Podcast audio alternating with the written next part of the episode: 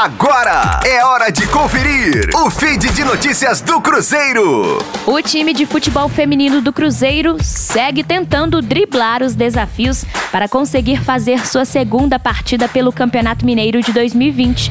Na semana passada, o elenco cruzeirense contabilizou 10 atletas com teste positivo para a Covid-19. E com isso, a direção da equipe teve que solicitar à Federação Mineira de Futebol o adiamento do jogo contra o Atlético, que seria no último sábado.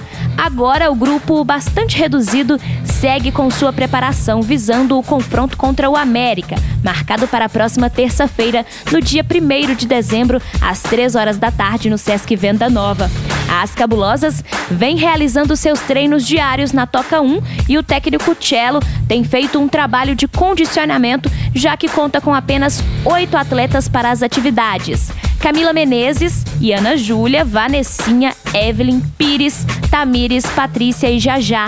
Além das 10 jogadoras com Covid-19 e a goleira Mari Camilo se recuperando de lesão, outros dois desfalques são Duda e Micaele, que estão convocadas para a seleção brasileira sub-20.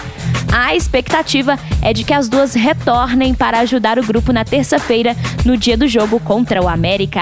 Rosane Meirelles com as informações do Cruzeiro na Rádio 5 Estrelas. Fique aí! Daqui a pouco tem mais notícias do Cruzeiro.